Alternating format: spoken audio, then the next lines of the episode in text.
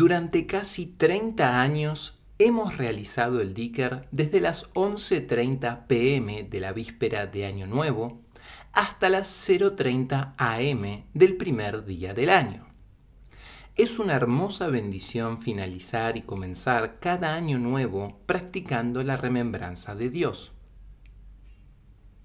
Cuando terminamos ese Dicker, estamos en el comienzo del nuevo año.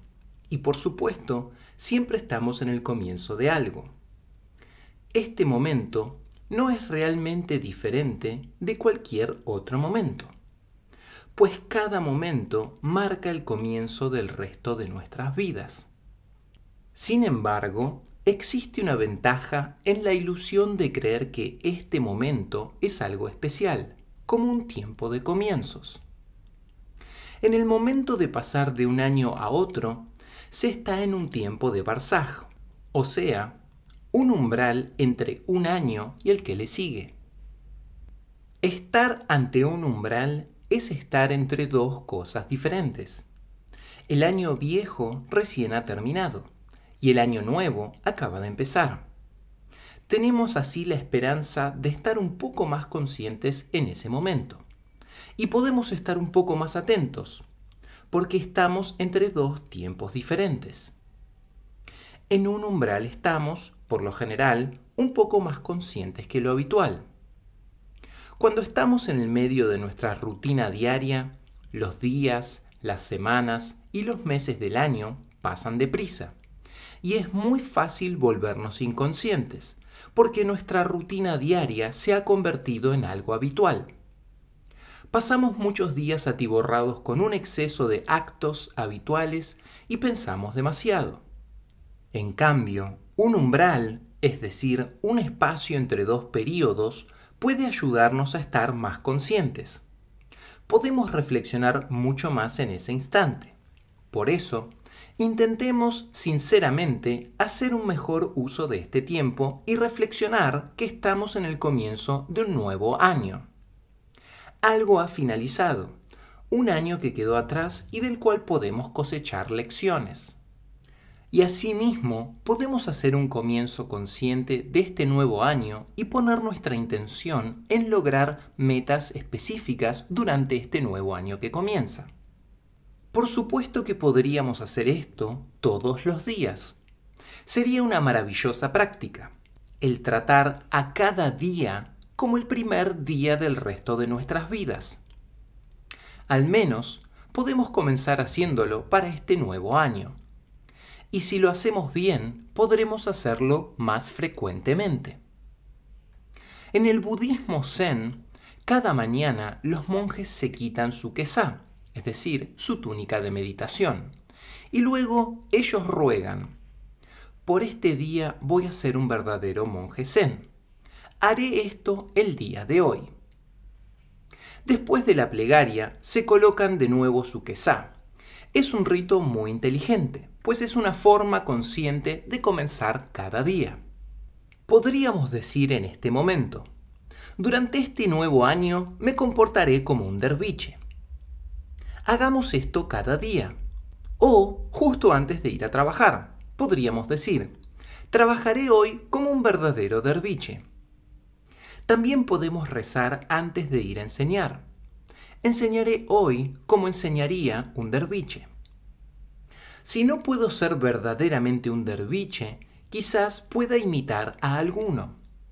Quizás puedas comportarte como uno y eso sería bastante bueno.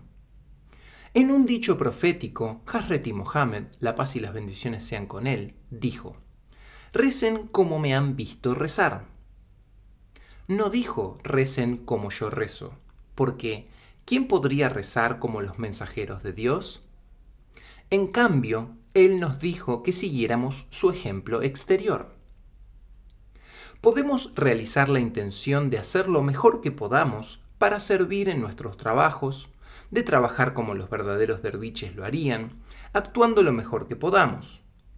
Incluso si no alcanzamos una perfecta práctica interior, al menos podemos imitar la conducta exterior de un derviche. En nuestra práctica sufí estamos siempre imitando. Jarrete Rabia, Radiala Juanja, una santa sufí, solía decir, Señor, haz que mi imitación sea verdadera. En 1978, el Sheikh Musafer Radiallah Juanju y los derviches turcos realizaron un diker tradicional en un festival de música en Francia. La audiencia entera se sintió profundamente conmovida, pues jamás habían escuchado algo igual.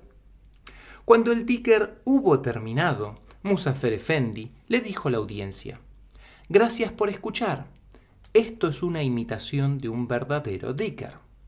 Hemos aprendido la forma tradicional y estamos imitando el verdadero dicker del pasado. Intentemos comportarnos como derviches a lo largo del nuevo año, es decir, ser más conscientes y compasivos y servir a las demás personas sin ningún deseo de alabanza ni recompensa. La mayoría de la gente se comporta como animales, pues son esclavos de su codicia, sus deseos y su ira. A lo largo del nuevo año, tratemos de recordar después de la oración del alba, pedirle a Dios que en ese día podamos comportarnos bien, conducirnos como derviches, como musulmanes y como seres humanos. Nuestra batalla contra nuestros egos requiere de esta clase de atención y esfuerzo, y necesitamos toda la ayuda que podamos para esta lucha.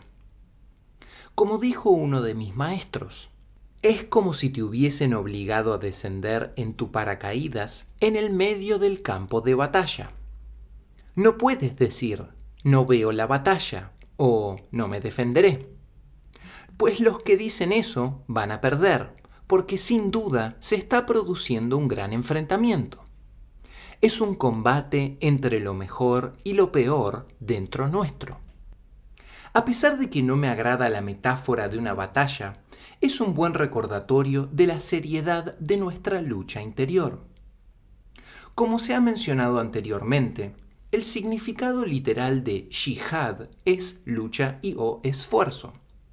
Si no luchamos, ciertamente perderemos porque nuestros egos no son pacifistas. Quizás todos deberíamos usar una calcomanía para nuestros autos que diga, mi ego es un terrorista. Desgraciadamente puedo imaginarme qué sucedería si lo hacemos. Seríamos detenidos por la policía y descubrirían que somos musulmanes. En conclusión, nuestros egos son terroristas. Nos aterrorizan a nosotros a quienes amamos y a todos los que entran en contacto con nosotros. Esto les ocurre a todos, sean judíos, cristianos, budistas, hindúes o musulmanes por igual. Nuestros egos son terroristas, y los peores entre nosotros son quienes afirman que no tienen ego y que no existe ninguna violencia dentro de sí. Esas personas son quienes no perciben a sus egos y quienes más fácilmente son guiadas por ellos. En los próximos pocos días, tomémonos un tiempo para reflexionar sobre el año pasado. ¿Qué hemos aprendido? ¿Qué errores hemos cometido? ¿De qué forma hemos crecido como seres humanos y como derviches? Después de hacer eso, formulemos objetivos para el año nuevo. ¿Cómo queremos crecer y transformarnos? ¿Qué deseamos ver realizado en nuestras vidas, en nuestras familias, en nuestros trabajos y en nuestras vidas espirituales? Reflexiones de este tipo pueden ser sorprendentemente efectivas para guiarnos a lo largo del año que comienza. Budur esmanın hası Siler kalbinden pası. İsmi azam duası La ilahe illallah. Erenlerin kılı